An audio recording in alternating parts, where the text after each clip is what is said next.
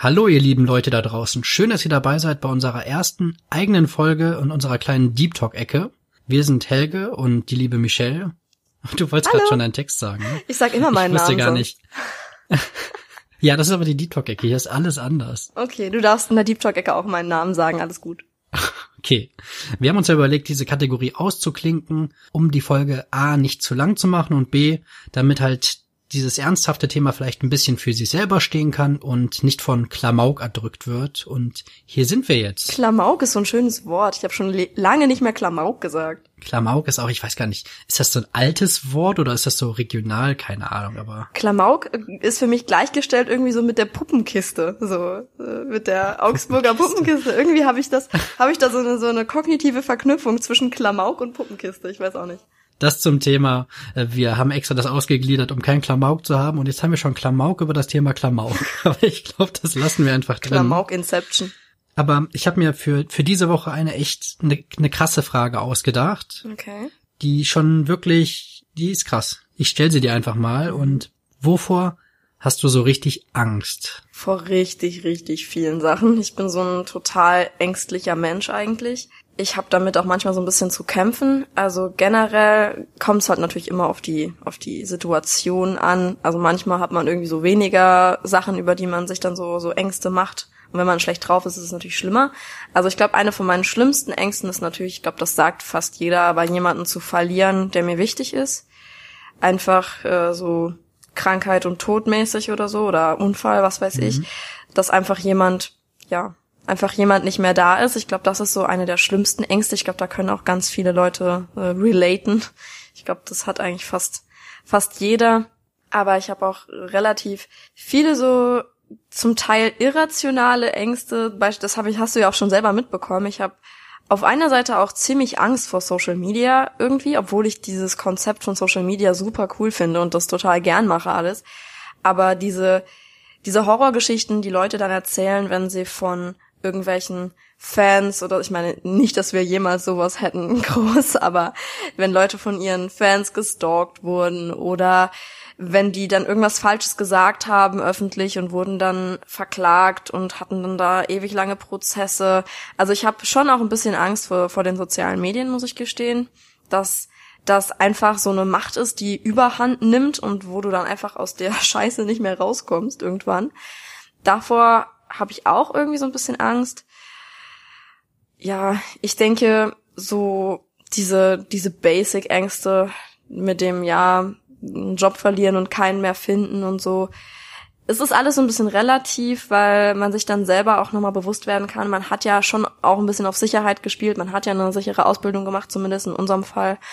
Und man findet da auch immer wieder eine Lebensgrundlage. Aber ja, also ich denke, ich habe sehr viele Ängste, die so, so 0815 sind, die irgendwie so jeder ein bisschen hat. Aber ja, also ich denke, das wird wahrscheinlich auch noch viel schlimmer, wenn man mal Kinder hat. Ich denke, wenn du, sobald du Kinder hast, hast du, glaube ich, dauerhaft vor irgendwas Angst. Ich glaube, das ist sowas, was dein ganzes Leben ultra, äh, ultra ängstlich macht, so im Hintergrund. Ja, ich glaube auch. Aber ich verstehe auch dann diese Existenzangst. Und bei dem, bei dem Ganzen mit den Social Media ist es halt so, es ist schnell was gesagt und das Internet vergisst auch so schlecht, ne? Das stimmt. Beziehungsweise es vergisst halt nie. Und äh, oder meinst du jetzt auch zum Beispiel, dass, dass du mit Hate nicht so gut umgehen kannst oder Kann ich gar nicht. Ich kann übelst schlecht umgehen mit Hate. Ich bin auch jemand, der sich noch 30 Wochen lang Gedanken über Sachen macht, die total unnötig waren. Ich habe ein super Problem schon allein damit, wenn mir was peinlich ist, darüber denke ich so, so, so lange nach. Ich komme da überhaupt nicht mit zurecht. Wenn mir was peinlich war, besonders vor Leuten, die mich irgendwie nicht so gut kennen oder so, da habe ich richtig Probleme mit. Ich hatte da auch eine Situation, da will ich jetzt nicht so konkret werden, aber da waren wir auf so einem Lehrgang und da habe ich irgendwie so ein jemanden falsch verstanden und wollte ihm dabei was helfen, wo der überhaupt keine Hilfe gebraucht hat. Und das, da haben die Leute dann auch so mich angeguckt, so nach dem Motto, was ist denn mit der falsch? Und das hängt mir so nach, ne? Und ich hab, hab mit keinem von diesen Leuten noch irgendwas zu tun. Und trotzdem, aber das ist das gleiche Phänomen, wenn ich dann irgendwie ein, ein schlechtes Feedback oder so bekommen habe. Ich finde es zwar manchmal wichtig, dass man auch mal was Schlechtes an den Kopf geworfen bekommt. Also wenn es konstruktiv ist, klar, absolut. Hate könnte ich, glaube ich, überhaupt nicht mit umgehen, weil auch schon, auch schon konstruktives schlechtes Feedback hängt mir lange nach, wo ich dann total akribisch drauf achte, das zu vermeiden, wenn ich dann wieder dieses den Inhalt von diesem schlechten Feedback irgendwie triggern würde, dann achte ich da total schlimm drauf, dass ich, dass das nicht mehr passiert.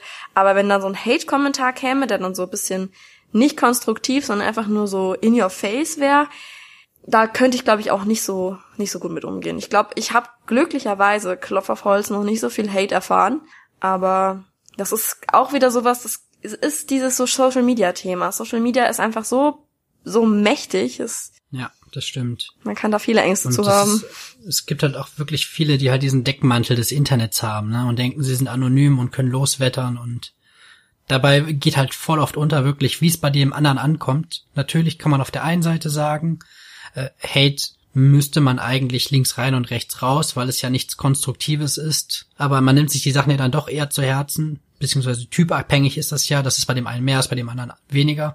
Aber auch einfach, dass äh, was wirklich in den Köpfen vorgeht bei Leuten, die sich dann da hinsetzen und sich die Mühe machen, diese Lebenszeit nehmen, ja. wirklich da irgendeinen Scheiß zu schreiben oder zu posten oder jemanden einfach zu beleidigen, das ist so, das entzieht sich so völlig meiner Vorstellungskraft, was, was da der Antrieb und die Motivation sein kann. Ja, das stimmt.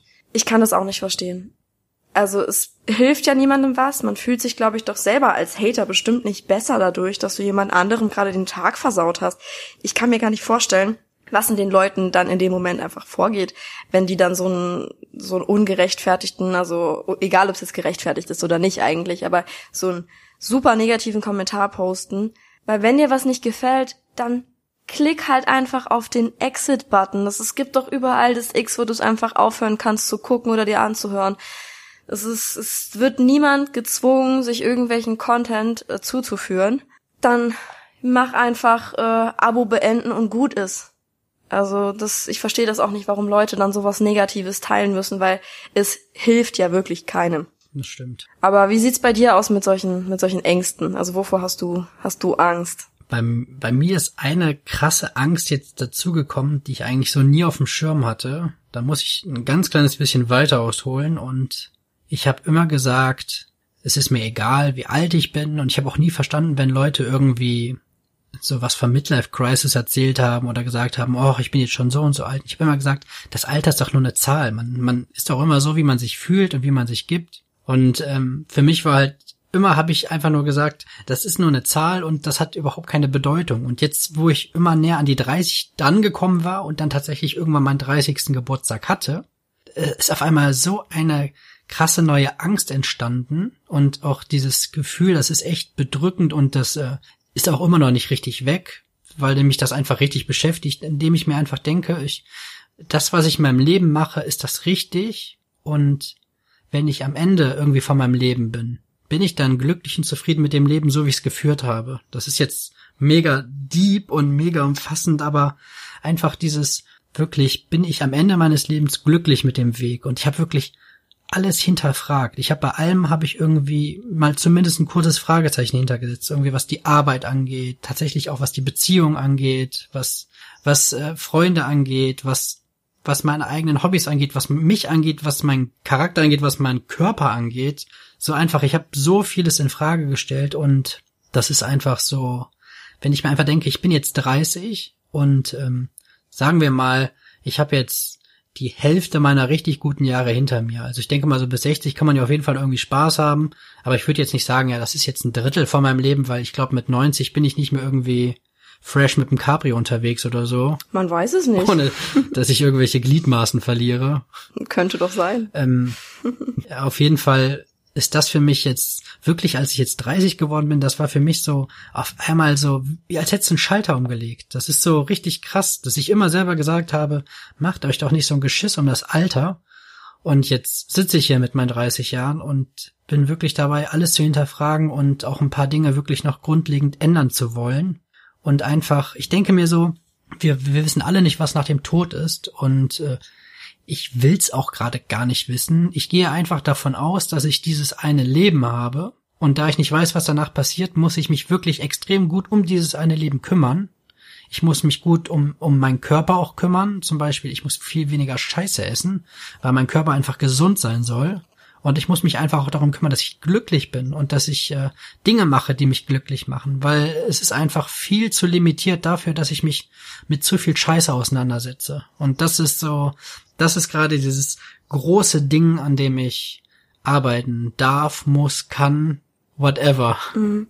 Nee, ich kann das voll, voll nachvollziehen. Also ich meine, ich bin noch nicht so ganz in dieser Situation zum, zumindest, aber ja, man, man will ja schon irgendwie die begrenzte Zeit, die man hat, so gut nutzen, wie es irgendwie geht. Und ja, solange man halt die ganze Zeit das Gefühl hat, ja, man hat ja noch ewig vor sich und man hat ja noch ewig Zeit, das und das zu machen und das und das zu machen.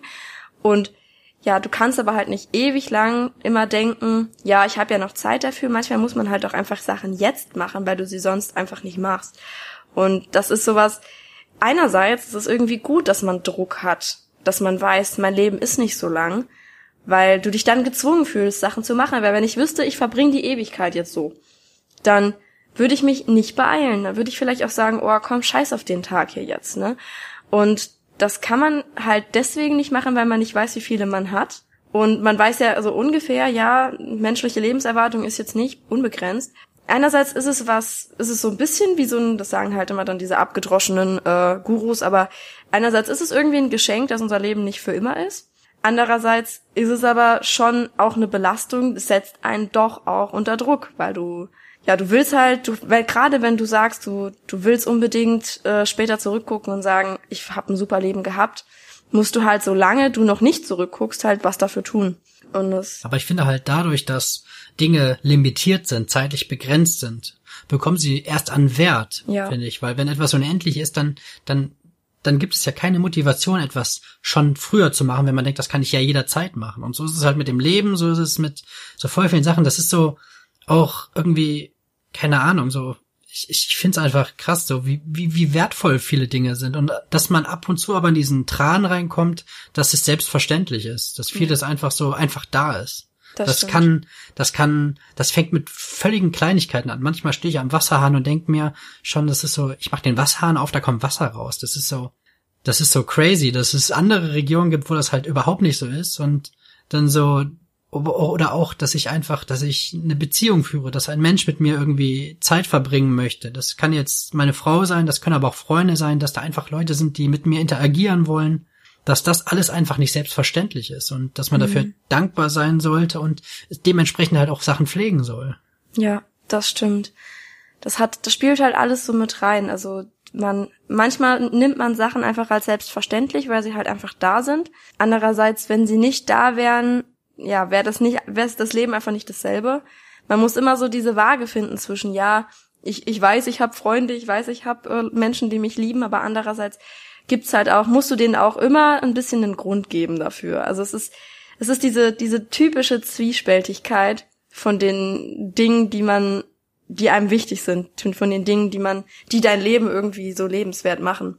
Aber ich kann auch wirklich voll verstehen, dass du anfängst, Sachen zu überdenken mit dem, mit dem Älterwerden. Also ich meine, ich bin jetzt 25, ich habe diesen krassen Druck bisher jetzt noch nicht, aber wo ich mir dann denke, bei mir, das ist halt auch eine super negative Art und Weise, das auszulegen, weil ich mir sicher bin, dass mein Leben da nicht zu Ende ist. Aber es ist so, diese 30 ist bei Frauen, glaube ich, noch mal eine Nummer fieser, weil du dir denkst, das ist so dieser Urtick-Moment, wo es dann wirklich losgeht, wo du dann sagst, okay, wenn du jetzt 25 bist, hast du so viele Sachen im Kopf, die du aber wirklich zwingend vor 30 erledigen willst, weil du denkst, ich muss es jetzt vor 30 machen, weil es könnte sein, wenn ich dann mit, mit 30 auf einmal aufwache und sage, ich will ein Kind, dann ist es vielleicht erstmal nicht mal deine erste Priorität und vielleicht solltest du dir bis dahin was aufgebaut haben, weil du dann nicht mehr die Muse und auch nicht mehr die Lust und auch nicht mehr die Zeit hast, dir was aufzubauen. Und das ist so, das ist momentan der Druck, den, den ich da irgendwie drin hab, wo ich denke, ich bin jetzt 25 und ich hab echt noch keinen Bock auf Kinder. Ich finde es momentan noch ein ziemlich grausiger Gedanke. Aber ich weiß, ich will irgendwann welche und dann ist aber so diese 30 schwebt wie so ein Damoklesschwert über mir. Du musst bis 30 was erreicht haben und du du musst bis 30 äh, alles gemacht haben, was in deinem Leben irgendwie, was du unbedingt machen wolltest, wofür du ungebunden und frei sein musst. Das ist das ist auch so was. Das ist irgendwie, ich weiß nicht, ob das Männern auch so geht, aber ich habe dieses, diese 30 wegen den Kindern hat's das bei mir einfach schwebt über mir wie so ein, ja, wie so eine graue Wolke. Ja, ich weiß, was du meinst, dass halt auch nochmal dieser Biolo biologische Faktor halt dazu kommt. Ich merke das aber auch, dass es einfach so, wie in der Gesellschaft so vorgegeben ist, dann heiratet man, dann kriegt man Kinder, dass es auch ganz schwer ist, sich da unabhängig von den biologischen Gegebenheiten, von diesem gesellschaftlichen Muster irgendwie zu lösen. Es ist auch ganz oft so, dass Leute ja angesprochen werden, nachdem sie geheiratet haben, so, und jetzt bekommt ihr Kinder? Ich so, nee, ist gerade in diesem Moment noch kein Thema bei uns. Ich so, ah, ihr habt doch geheiratet, bla. So, das ist, glaube ich, ultra schwer, auch dann diesen richtigen Moment für Kinder zu finden. Weil es ist natürlich auch so voll, so, klar, man sagt immer, ja, die geben euch so viel und bla, aber unabhängig davon äh, gibt man halt auch einen gewissen Teil der Freiheit auf, ne? Und das Leben, wie es halt vorher ist. Und ich, ich liebe das Leben eigentlich, wie es vorher ist. Und vor allem jetzt mit den ganzen Gedanken, wo ich noch denke, boah, ich will noch so vieles optimieren, was ich einfach, was mich glücklicher macht. Und ich glaube, es ist ganz schwierig, wirklich diesen, diesen Moment zu finden, wo man sagt, jetzt ist der richtige Zeitpunkt für ein Baby. Ich, ich glaube, den gibt's gar nicht so genau, sondern irgendwann muss man einfach da so, so sagen, okay, jetzt, wir machen das. Aber jetzt in diesem Moment würde ich mich, mich damit überhaupt nicht wohlfühlen. Ja, ich glaube auch nicht, dass es den absolut perfekten Moment dafür gibt. Ich denke, das ist irgendwann einfach stets im Raum und dann egal, ob man dann irgendwie immer noch denkt, oh, es ist eigentlich jetzt gerade nicht perfekt, aber oh komm, irgendwann sagt man einfach Scheiß drauf, wir machen das jetzt wahrscheinlich. Ich denke nicht, dass du irgendwann wirklich den perfekten Moment findest, um Kinder zu kriegen. Es gibt vielleicht Leute, die hatten diesen perfekten Moment, die haben den perfekten Moment vielleicht erlebt, aber ich glaube, das passiert nicht oft ich denke, man hat wahrscheinlich meistens so dieses, okay, perfekt gibt's nie, aber jetzt wäre es zumindest kein Drama. ich denke darauf. Es klingt richtig positiv. Ja. Also Leute da draußen, wenn ihr irgendwie den Wunsch habt, Kinder zu bekommen, äh, das sind, hier sind alles nur Gedanken von Michelle und mir. Und wenn ihr damit irgendwie gerade in diesem Moment glücklicher seid, dann äh, lasst euch damit bitte nicht in irgendeiner Art und Weise verunsichern von uns. Ja, nee, ich meine, das ist auch so wahnsinnig individuell, das Thema Kinder.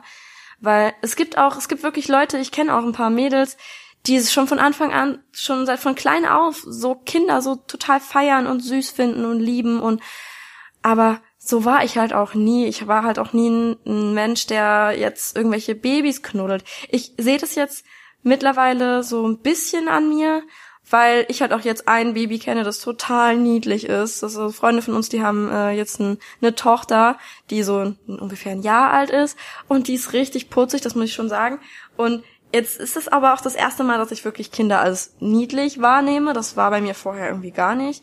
Ich beim bemerkt bei mir da schon so eine Veränderung, aber ich würde immer noch, ich würde in einen absoluten Heul- und Schreikrampf ausbrechen, wenn ich jetzt ungewollt schwanger werden würde. Ich wüsste nicht, was ich dann machen sollte, weil es wäre für mich im Moment der absolute Weltuntergang. Und das ist ich hoffe, dass ich halt von diesem Punkt irgendwann wegkomme, wo es sich anfühlt wie ein Weltuntergang, weil ich glaube, wenn so ein Kind dann da ist, dann gibt es einem wirklich ultra viel. Also ich glaube den Leuten auch, die sagen, oh, ein Kind zu haben ist die Bereicherung für dein Leben und so. Und ich will halt auch irgendwann in der Position sein, in der meine Eltern jetzt sind, ein erwachsenes Kind zu haben und mitzuverfolgen, was dieses dieses Kind so so aus seinem Leben macht. Ich glaube, das ist ein super spannender Punkt und ich glaube, das ist auch total schön, dann so einen weiteren Menschen zu haben, auf den du dich verlassen kannst, anstatt halt in Anführungszeichen nur dein Partner, aber dass du dann noch jemanden hast, der immer für dich da ist. Ja, stimmt. Das ist meine größte Vorstellung ist ja irgendwann mal mit meinem Kind dann Fußball zu spielen. wenn es Fußball spielen möchte, wenn es tanzen möchte, darf es tanzen. Wenn es keine Ahnung was machen will, dann soll es das machen. Also, mhm. aber das, das wäre wär cool so mit dem ich denke mal, die ersten Jahre sind, wir sind, ich weiß gar nicht, wir haben über Ängste geredet, jetzt sind wir voll im Kindergame irgendwie. Das kommt ne? auch daher, dass es einfach eine meiner größten Ängste ist, Kinder. Ja, ich, es gehört auf jeden Fall bei mir auch dazu. Wir, wir haben über ganz andere Sachen geredet als Ängste und auf einmal hat sich so voll kristallisiert, dass wir beide so vor diesen kleinen, schreienden Lebewesen doch mehr Respekt haben, als wir am Anfang hier irgendwie gedacht haben, ne? Mhm. Es ist halt einfach so ein, so ein, äh, da gibt's so ein Zitat von Mac Miller aus so einem Song, wo er, glaube ich, rappt, äh, Kids are going to be some life-changing shit. das ist einfach so. Das ist, es verändert, glaube ich, alles, wenn es dann soweit ist. Man darf das vorher, glaube ich, nicht so negativ sehen, wie es sich für mich manchmal anfühlt. Ich habe halt super Angst, dass ich ganz viele Sachen, die mir selber wichtig sind, dann vielleicht zurückstellen muss. Aber vielleicht wird es sich in dem Moment nicht anfühlen, als würdest du was zurückstellen, weil du vielleicht auch andere Sachen dann einfach als deine Prioritäten empfindest. Wahrscheinlich ist es nicht so schlimm, wie man, wie es sich anfühlt, solange man noch keine hat. Ich bin auf jeden Fall gespannt. Ich werde mir gleich erstmal, glaube ich, sämtliche Fingernägel abkauen. ich habe Shellac drauf. Ich kann nicht, ich das, kann nicht kauen. Das war schon eine krasse erste Frage, ne? Ja, das also. war, das war richtig deep. Wir sind auch genau, was der Sinn dieser Deep Talk Ecke ist. Wir sind so richtig schön abgetaucht einfach. Wir haben uns in unseren äh, imaginären Lounge-Sesseln vergraben hier. Ich habe auch natürlich eine Frage vorbereitet. Meine beste Freundin hat mir so geschrieben wegen Vorstellungsgesprächen letztens, weil die sich jetzt anfängt zu bewerben bei verschiedenen Arbeitgebern. Und da habe ich mir auch so Gedanken gemacht über Vorstellungsgespräche und so. Ich bin jetzt sehr glücklich, weil ich nie so ein hartes Vorstellungsgespräch hatte. Einfach weil äh, ich in meinem Job äh, als Trainee angefangen habe und da sind die Anforderungen halt noch nicht so krass hoch. Da musst du eigentlich nur so ein bisschen beweisen, dass du motiviert bist und halbwegs clever. Aber ich hatte jetzt noch nie so ein wirklich anspruchsvolles Gespräch. Aber was mir dann so in den Kopf gekommen ist, man wird ja immer gefragt, was sind denn so deine Stärken und Schwächen? Und da antwortet man ja in so einem Gespräch eigentlich immer drauf mit irgendwas, was sich positiv für dich auslegen lässt, weil man wird ja von, von den Medien auch darauf trainiert, was man so als gute Stärken verpacken kann. Aber wenn du da jetzt wirklich ehrlich drauf antworten müsstest, was würdest du denn als deine ehrlichen, charakterlichen oder generell menschlichen Stärken und Schwächen ein, einsortieren? Okay, also meine, ich fange mit meinen Stärken an. Immer gut. Mit danach das große Tief kommt. Also ich persönlich denke, dass zu meinen Stärken auf jeden Fall mein Humor gehört und meine kommunikative Art. Das hat mir einfach im Leben schon sehr oft geholfen, dadurch einfach viele Türen zu öffnen, mit Leuten ins Gespräch zu kommen. Ich bin auch sehr direkt und sehr offen und das, das passt halt alles irgendwie zusammen. Das ist quasi eine große Eigenschaft, die sich halt aus diesen kleinen Dingen zusammensetzt. Das würde ich sagen, ist so tatsächlich meine größte Stärke und ich bin doch recht selbstbewusst. Das heißt, ich weiß jetzt quasi, gut, wir hatten jetzt eben die erste Frage, wo ich gesagt habe, ich gestalte gerade vieles um. Aber wenn ich generell im Gespräch bin, weiß ich, was ich will und äh, ich habe auch kein Problem damit, der Gegenseite offen und ehrlich zu sagen, wenn ich anderer Meinung bin oder wenn mir was nicht passt. Und das ist mir egal, ob das mein bester Freund ist oder ob das jemand ist, den ich überhaupt nicht kenne. Also das, das ist für mich sehr gut, dass ich mir da auch nicht immer dieses diese Sorgen mache, was könnte jetzt das Außen von mir denken? Wie es zum Beispiel eben war mit Social Media, ähm, da gebe ich jetzt, wenn wir das so salopp sagen, da gebe ich echt einen großen Fick drauf. Also da gibt's wenig, wo ich wirklich denke, das kann ich jetzt so nicht sagen oder das sollte ich nicht sagen, weil was denken die Leute, sondern ich denke mir einfach, entweder mag man mich oder man mag mich nicht. Und ich denke, durch meine offene Art und so wie ich nun mal bin, dass ich auch in einer gewissen Art und Weise polarisiere und es gibt, glaube ich, Menschen, die sagen ganz klar, den mag ich oder den mag ich nicht. Aber es gibt ganz wenige, glaube ich, in der Mitte. So, ich, es gibt ja viele, die einfach so irgendwie mit allen Freunde sind, so und so, so will ich gar nicht sein, sondern ich bin halt froh, dass ich die Meinung vertrete und das denke ich mal ist halt so, das gehört zu meinen Stärken. Ich werde jetzt aber auch nicht wie in einem Vorstellungsgespräch jetzt irgendwie mit Teamfähigkeit und so einem Scheiß ankommen, nee, weil ich glaube, das schreibt jeder rein. Es geht jetzt halt auch wirklich um die die ehrlichen Sachen, jetzt nicht um diese die Sachen, die sich ja. gut verkaufen. Jetzt kommt nämlich schon der erste Big Brainer. Wenn ihr im Vorstellungsgespräch seid, sagt nicht meine Schwächen, sondern sagt meine weniger guten Eigenschaften. Stimmt. Dadurch habt ihr nämlich immer noch gute Eigenschaften als Wort erwähnt und es klingt immer noch positiver. Also meine weniger guten Eigenschaften. Ich bin schon sehr ehrgeizig. Also mein Ehrgeiz, der ist schon an der Grenze zwischen gesund und ungesund. Und äh, das merke ich vor allem beim Fußballspielen. Ich, ich liebe Fußballspielen, ich brauche Fußballspielen. Das gibt mir so viel, vor allem auch, wenn ich mit anderen Sachen nicht im Reinen bin oder wenn der Arbeitstag anstrengend oder stressig war, dann ist Fußballspielen für mich eigentlich die totale Entspannung. Eigentlich aber nur im Sinne von, es treffen sich Leute zum Fußballspielen nach der Arbeit primär um Spaß zu haben und bei mir legt sich oft recht schnell der Schalter um, wo es mir halt darum geht. Natürlich wollen wir ja Spaß haben, aber ich will auch gewinnen. Und wenn dann andere nicht so laufen, wie ich das will, oder wenn ich dann selber nicht so spiele, wie ich mir das eigentlich vorstelle, dann ärgert mich das richtig. Dann bin ich richtig, dann werde ich richtig wütend. Und es gab auch schon Male, wo ich danach im Fußballspielen einfach meine Sachen gepackt habe, mich von niemandem verabschiedet habe und einfach nur ins Auto gegangen bin und mir gedacht habe, was für ein Scheißtag. Weil ich mir einfach so mit dem Ehrgeiz halt so dermaßen selber die Freude am Spiel genommen habe. Und ich meine, wenn du dann verbissen und dich ärgerst, dadurch wirst du ja auch nicht besser. Das ist ja ein Teufelskreislauf. Wenn du dann spielst und dich dann aufregst, dadurch mobilisierst du ja auch keine Kräfte für gute Aktionen beim Fußball. Und das, das ist halt auch bei anderen Sachen so, dass ich halt einen extrem Ehrgeiz habe. Und ähm, das kann dir auch helfen. Mir damit manchmal selber im Weg stehe. Klar, es ist, ich sage dann immer, das ist äh, meine Stärke und meine weniger gute Eigenschaft ist der Ehrgeiz. Mhm. Weil ansonsten, ich weiß gar nicht, was ich noch so groß an Schwächen habe, die ich selber an mir merke. Man blendet die auch manchmal gerne aus, ja. aber ich Man sieht glaube, sich ja dass, auch selber nicht immer aus der Außenperspektive, ne? Aber ich glaube, das ist schon so einer der Punkte, dass mit dem Ehrgeiz, das zieht halt auch umher, dass ich nicht so gerne verliere. Das sind die marginalsten Sachen, also so richtige Pillepalle Sachen nach dem Minigolf oder so. Dann finde ich scheiße, wenn ich verloren habe oder so. das scheiß Leben, alles Kacke. Ja, das ist so, das ist so meine Sicht der Dinge dazu. Ja, also das mit dem Ehrgeiz, das kann wirklich was, kann was sehr hilfreiches sein. Ich meine, du wärst bestimmt auch nicht so, nicht so weit gekommen, auch mit deinem eigenen Business und so, wenn du den Ehrgeiz jetzt nicht gehabt hättest, einerseits. Andererseits, klar, kann der Ehrgeiz auch manchmal eine kleine Schattenseite sein. Das ist äh, natürlich immer, immer beidseitig. Es hat halt immer alles seine zwei Seiten der Medaille. Aber auf jeden Fall ist es auch trotzdem irgendwo gut, den Ehrgeiz auf jeden Fall zu haben, weil ohne würdest du halt einfach immer nur stagnieren. Das wäre auch nicht das Ding. Ja, aber das kann ich, kann ich irgendwie nachempfinden. Also ich muss sagen, ich sehe meinen Ehrgeiz relativ positiv. Ich würde auch sagen, das ist vielleicht eine meiner Stärken. Es ist zwar auch irgendwo eine Schwäche, weil bei mir ist auch echt so, ich habe bisher knallhart immer bekommen, was ich wollte. Immer.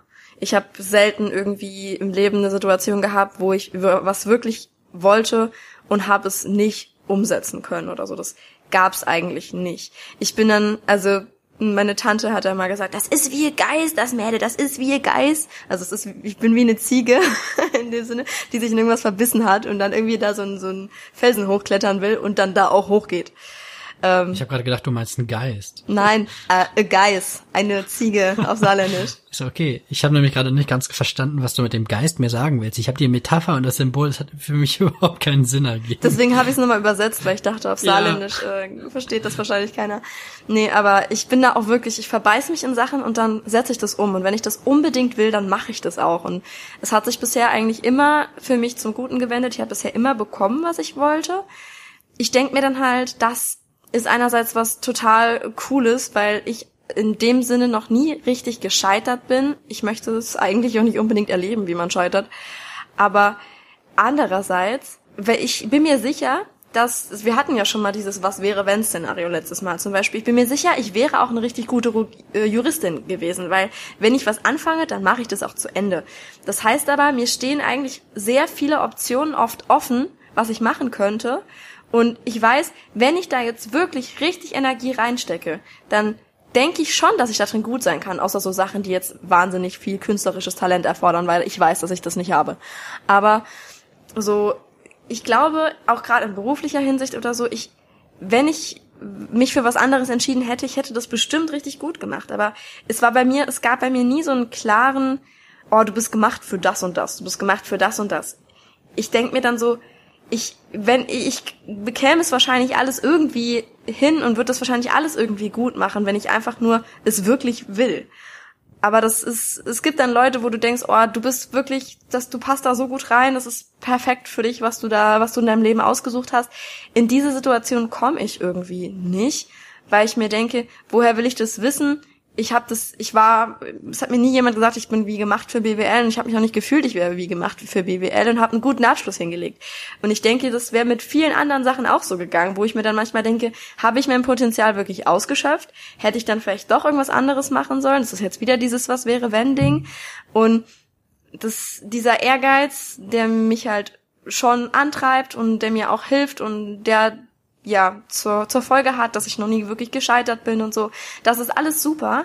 Andererseits hat's die Schattenseite, dass ich nie weiß, wäre ich nicht in was anderem sogar vielleicht noch besser gewesen, hätte es nicht noch besser gehen können und es ist immer so dieses Vorwärts, Vorwärts, Vorwärts-Gedanke, das, äh, ja, das kann, wie du ja auch schon gesagt hast, was Gutes und was Schlechtes sein, aber ich habe wirklich dieses, ich weiß nicht, bin ich wirklich gemacht für das, was ich mache oder hätte ich ja, wir sind wieder in diesem Paralleluniversum. Hätte es nicht irgendwo eine fantastische Ingenieurin gegeben, die eine bahnbrechende äh, Sache auf die Beine gestellt hat oder so, äh, die dann ich wäre oder so.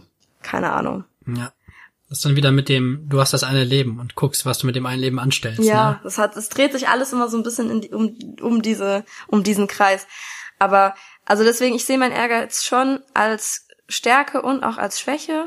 Ansonsten würde ich bei mir, bei meinen Stärken schon sagen, dass ich ziemlich, ich kann ziemlich gut so Gestik, Mimik und so Körpersprache interpretieren. Ich bin in der Hinsicht richtig gut, finde ich. Also ich bin super, super feinfühlig darauf auf so, auf so Stimmungsschwankungen, die im Raum liegen. Also ich äh, muss da manchmal Leute nicht für angucken, um zu merken, dass jetzt gerade was umgeschlagen ist. Ich bin auf sowas super sensibel irgendwie.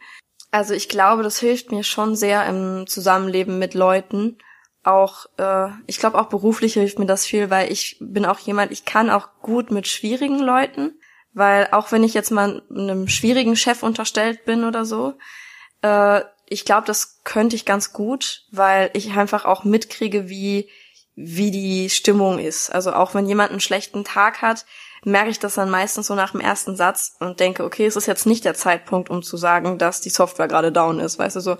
Äh, mhm. Das, ist, sind halt Sachen, die einem schon helfen, wenn du feinfühlig bist, auch in vor allem, dass du mit den Informationen auch was anfangen kannst. Genau. Dass du sie nicht nur mitbekommst, sondern halt auch dein Verhalten dementsprechend anpasst.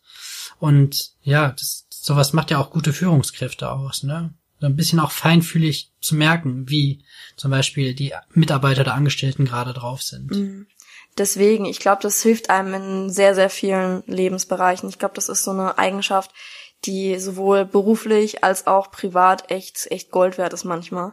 Manchmal belastet es einen aber auch. Also manchmal denkst du dir dann so, okay, wow, also jemand ist jetzt gerade richtig, richtig schlecht gelaunt, das zieht dich selber so ein bisschen runter, obwohl du halt nichts dafür kannst. Das ist halt, wenn du das alles wahrnimmst und irgendwie alles verarbeitest, macht es natürlich auch manchmal deine eigene Stimmung kaputt. Ne? Das ist alles, es hat alles dann wieder so sein, sein Für und Wider. Aber insgesamt finde ich das schon eine Stärke, weil es hat mir bisher eigentlich immer ermöglicht, nicht so viel anzuecken, würde ich sagen. Also ich komme deswegen sehr gut mit vielen Menschen aus. Und ja, so sonst ist auch immer schwierig, so über seine eigenen Stärken zu reflektieren, weil ich, das ist eine von meinen vielen Schwächen. Ich überinterpretiere auch ganz oft Dinge. Ich, ich bin alles am Überinterpretieren und ich habe total Angst davor, was andere von mir halten. Ich bin da in dem Sinne das totale Gegenteil von dir. Ich gebe da überhaupt keinen, äh, also ich gebe da den Fick drauf, ich, ich gebe da nicht keinen Fick drauf, so rum. Ich habe total Angst davor, was andere von mir halten. Ich bin, ja, ich habe da irgendwie, ich, ich habe da manchmal auch echt so, so Komplexe, wo ich denke, ja, mir macht es super Spaß, aber was würde der und der dazu sagen?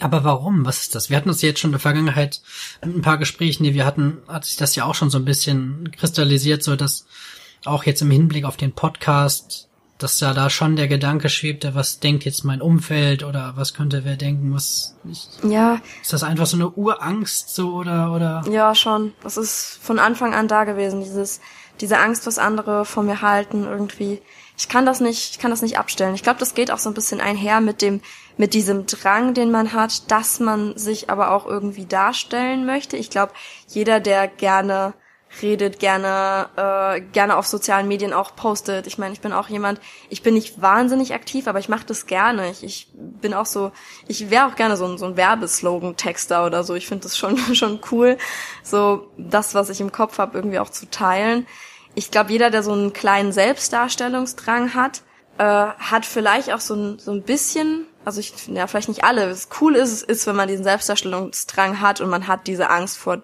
dem, was die Leute sagen, nicht. Aber ich glaube, das geht ganz oft auch mit einher, dass man dann so ein bisschen auch Angst hat. Wie gesagt, ich glaube, bei dir ist es vielleicht echt so, du bist einer von diesen, diesen guten Fällen, die diese Angst nicht so haben das ist halt echt cool, weil das bremst einen halt aus, wenn man Angst davor hat, was Leute sagen. Ich habe halt ein, eine Sache, die mir extrem weitergeholfen hat, die ich, ich weiß gar nicht mehr, wo ich die aufgegriffen habe genau, ähm, die eigentlich auf alles übertragbar ist und eigentlich auch auf jeden übertragbar ist. Und zwar, was ist der Worst Case, der eintreffen kann? Und wenn man sich jetzt zum Beispiel sagt, ich möchte das ausprobieren oder ich möchte das ausprobieren, sagen wir jetzt konkret einfach zum Beispiel, ich möchte einen Podcast machen. Und man macht sich Gedanken, was ist der Worst Case? Der Worst Case ist A, dass man selber keine Lust drauf hat, dass man merkt, dass das nicht gut ist, oder B, dass sich vielleicht jemand aus dem Umfeld lustig darüber macht oder schlecht über jemanden denkt. Und wenn man dann irgendwie sieht, okay, der Worst Case ist in keinster Weise lebensbedrohlich und kann mir eigentlich in dem Sinne gar nichts. Ich, mir hat das bei voll vielen Sachen einfach Sorgen genommen, weil ich mir einfach denke, der Worst Case ist in den meisten Fällen einfach so lächerlich, wenn man sich wirklich mit den Grunddingen im Leben auseinandersetzt, was wirklich darum geht, dass du, dass dein Leben nicht in Gefahr ist, dass deine Existenz nicht in Gefahr ist. So, dass das hat mir einfach oft so viel Druck genommen, weil wenn man sich dann wirklich überlegt, was ist in dieser Situation jetzt der Worst Case, dann schmunzelt man darüber, weil das einfach so im Verhältnis zu seinem Leben halt so, so marginal ist. Mhm. Aber trotzdem verkopft man ja bei so Sachen dann. Und ich finde, das macht die Sache echt einfacher. Ja, nee, das stimmt. Also der Worst Case ist in dieser Situation ja echt nicht schlimm. Aber das ist wieder verknüpft mit dieser Angst davon, was Leute von mir halten, weil der Worst Case fühlt sich für dich wahrscheinlich nicht halb so schlimm an wie für mich. Also, wenn mich jemand gerade auch von meinen engen Freunden dafür abstempeln würde, dass ich den Podcast mache nach dem Motto, oh, die, die ist total mediengeil, die ist aufmerksamkeitsbedürftig und so. Das tut mir, glaube ich, viel mehr weh als anderen Menschen die diese, dieses, diese Angst vor dem, wie wird man wahrgenommen, vielleicht nicht so haben. Und dementsprechend ist der Worst Case halt in dem Sinne sehr, sehr individuell, weil das halt gerade diesen Nerv trifft. Weißt du, es ist, mhm. der Worst Case ist für mich halt wirklich einer von den Worst Case Szenarien, weil mir das so wichtig ist. Und das kann mich halt zum Teil richtig ausbremsen, weil ich mir dann ganz oft denke, okay, will ich jetzt das, mache ich das jetzt wirklich? Oder also setze ich mich im, im Worst Case dem Spott aus oder eben nicht. Manchmal nicht so einfach. Ja, du hast natürlich recht, dass so für, für jeden ist natürlich die Auffassung vom Worst Case nochmal anders. Weil zum Beispiel, ich merke das jetzt auch bei meiner Frau, die ist wesentlich sensibler in ihrem ganzen Wesen. Und ich äh, bin halt äh, dadurch, dass ich eigentlich immer schon so frei raus sage und auch sage, ich stehe zu meiner Meinung und mir ist jetzt egal, wie die aufgefasst wird. Ich, ich dränge die jetzt niemandem auf, aber ich habe sie und äh, dass sie halt sensibler im Grundwesen ist, das habe ich auch am erst habe ich das irgendwie als eine Art Schwäche abgestempelt, bis ich dann erstmal selber gerafft habe, dass ähm, du bewegst dich so wenig. Ich wusste gar nicht, ich habe das Bild angehalten. Nee. Ich habe gedacht, scheiße, die Verbindung ist schon wieder abgebrochen. Auf einmal sehe ich wieder eine Augen auf und zu klimpern. und ähm, einfach, dass ich dann gemerkt habe, das ist keine Schwäche. Sie ist einfach anders. Ihr Wesen ist einfach anders. Und nicht jeder muss so ein harter Hund sein, wie ich es bin. Und das war für mich dann auch erstmal irgendwie so ein Prozess. Mhm. Ja, ich muss aber sagen, der Tipp mit dem Worst-Case-Szenario ist echt in ganz vielen Situationen richtig gut. Also ich glaube, das hält dich ganz oft davon ab, dich selber auszubremsen. Ich denke, das ist, äh, ist auch echt ein guter Hinweis für gerade für so unsichere Menschen wie mich. Aber ja, es ist schon, je nachdem, wie du den Worst Case einstufst. Ja, aber es, ich. Irgendwann muss man drüber schmunzeln, wenn man dann wirklich merkt, was letzten Endes der Worst Case ist. Ja. So. Nee, das Weil das voll oft einfach nur irgendein, irgendein Scheiß ist, der eigentlich so überhaupt nicht tragbar ist für irgendwas. Und ich würde gerne noch ein klein, eine kleine Bitte an, an uns, an uns da draußen, an uns da draußen, an euch da draußen. So, ähm, macht euch wieder mehr Komplimente. Lobt euch wieder mehr. Das muss jetzt nicht besonders für einen Job sein, sondern einfach zum Beispiel, wenn man jemanden auf der Straße sieht, der irgendwie irgendwie sich eine coole Bluse ausgesucht hat oder ein cooles Hemd. Das ist jetzt egal, ob es ein Männlein ist oder ein Weiblein. Einfach mal sagen, hey, das sieht cooler aus. Oder wenn jemand was Gutes gemacht hat, einfach wirklich mal loben, weil das Lob geht halt oft unter, aber wenn was blöd ist, wird es schnell kommuniziert und es sind einfach so viele Dinge, die ja tatsächlich positiv sind und äh, warum nicht auch einfach ansprechen? Das stimmt. Ja, das ist noch mein Wort zum Mittwoch. ja, das ist diese Negativität in den Medien, die muss man eigentlich mal ein bisschen bekämpfen, weil es wird immer, man bekommt ja auch genau wie dieses Phänomen mit Nachrichten, man bekommt immer nur negative Nachrichten. Es wird nie mal gute News geteilt oder so, weil gute Dinge geben keine Klicks und das ist das Problem, weswegen man immer nur mit, mit schlechten Dingen konfrontiert wird. Und wir müssen uns abgewöhnen, das in unserem Leben genauso zu machen. Weil gute Dinge muss man auch mal rausstellen, man muss sie auch mal würdigen und nicht immer nur sagen, ja, das, das und das war scheiße. Also da kann ich dich voll, voll unterstützen in dem Statement. Sehr schön. Also geht heute raus und macht noch irgendeiner Person eurer Wahl ein ernst gemeintes Kompliment. Ja, Ja, finde ich gut. Michelle, du hast eine wunderschöne Uhr da hinten hängen. Geil, die ist super Okay. cool. Ich liebe die. Das zum Thema nicht ernstes Kompliment. die Uhr ist aber geil. Die ist aber geil. Die ist auch jede Folge dabei. Ja. Ja, krass. Das war unsere erste Folge Deep Talk Ecke. Ja. Und ich habe auch echt gemerkt, so wie wie die die Schwingung und die Stimmung auch echt anders ist im Vergleich zu zum Podcast, zu unserem normalen Podcast, den ihr natürlich auch gerne hören dürft, falls ihr ihn noch nicht kennen solltet. Ja, es wird. Obwohl dies läuft ja, glaube ich, alles. Es läuft alles auf Kanal. Denselben Channel. Also die, wenn die die Deep Talk Ecke gefunden haben, werden sie die anderen Folgen auch gesehen haben. Ja, ich habe irgendwie diesen diesen diesen Autoverkäufertrieb noch irgendwie in mir. so, ich will noch irgendwas verkaufen. Helge, du bist echt ein guter Verkäufer. Ich, ich bin, ich glaube, da hättest du auch äh, richtig, richtig Geld verdient. War das dein Kompliment für heute? Du kannst richtig gut verkaufen. Danke, danke. Also es, es war mir mit dir eine Ehre. Wir hoffen, ihr da draußen hattet auch Spaß. Auch wenn das Format jetzt natürlich nicht irgendwie von so vielen Gags lebt und irgendwelchen Schenkelklopfern und Obszönitäten. Aber das hier ist einfach nochmal so, das sind wir halt auch. Wir sind authentisch, wir sind authentisch, wenn wir lustig sind, wir sind aber auch authentisch, wenn wir nachdenklich sind und mir macht es unwahrscheinlich viel Spaß, halt auch diese Seite zu präsentieren, weil es mir einfach Spaß macht, so mich zu zeigen, wie ich bin. Ja, Ich finde es auch immer schön, weil wir beide uns ja dann auch ein bisschen besser kennenlernen dadurch noch, weil wir eigentlich noch nie so viel über diese ernsten The Themen gesprochen haben. Und das war ja auch so der Gedanke hinter der Deep Talk Ecke, dass wir uns einfach äh, on air ein bisschen besser kennenlernen können. Ich meine, das macht ja auch eine Freundschaft aus, dass man nicht immer nur die lustigen Seiten von jemandem kennt. Und das finde ich richtig schön. Also mir macht es auch echt Spaß. Ich finde es auch gut, das auszulagern, weil ich glaube, dass wir uns immer noch mal so ein bisschen schwer getan haben, aus dieser melancholischen Stimmung rauszukommen, wenn wir im Hauptpodcast diese Deep Talk-Ecke hatten. Deswegen, ich finde, das verdient ein eigenes Format. Und das ist dann auch so ein kleiner Ohrenschmaus für, für zwischendurch. Wenn denn mal. Ohrenschmaus würde ich jetzt nicht sagen.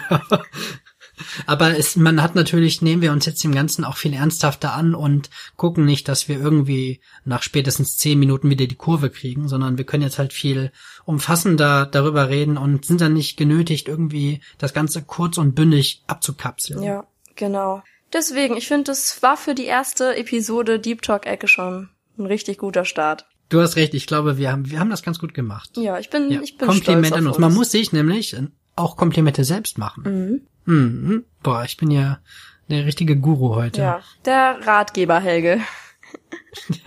ja, dann würde ich sagen, moderieren wir an der Stelle einfach mal ab und bedanken uns fürs Zuhören. Ich hoffe, wir haben die Stimmung da draußen nicht runtergezogen, aber man muss auch mal die ernsten Themen äh, angreifen. Also vielen Dank, Helge, es war wie immer toll und Sehr gerne. ja, allen noch einen schönen Mittwoch.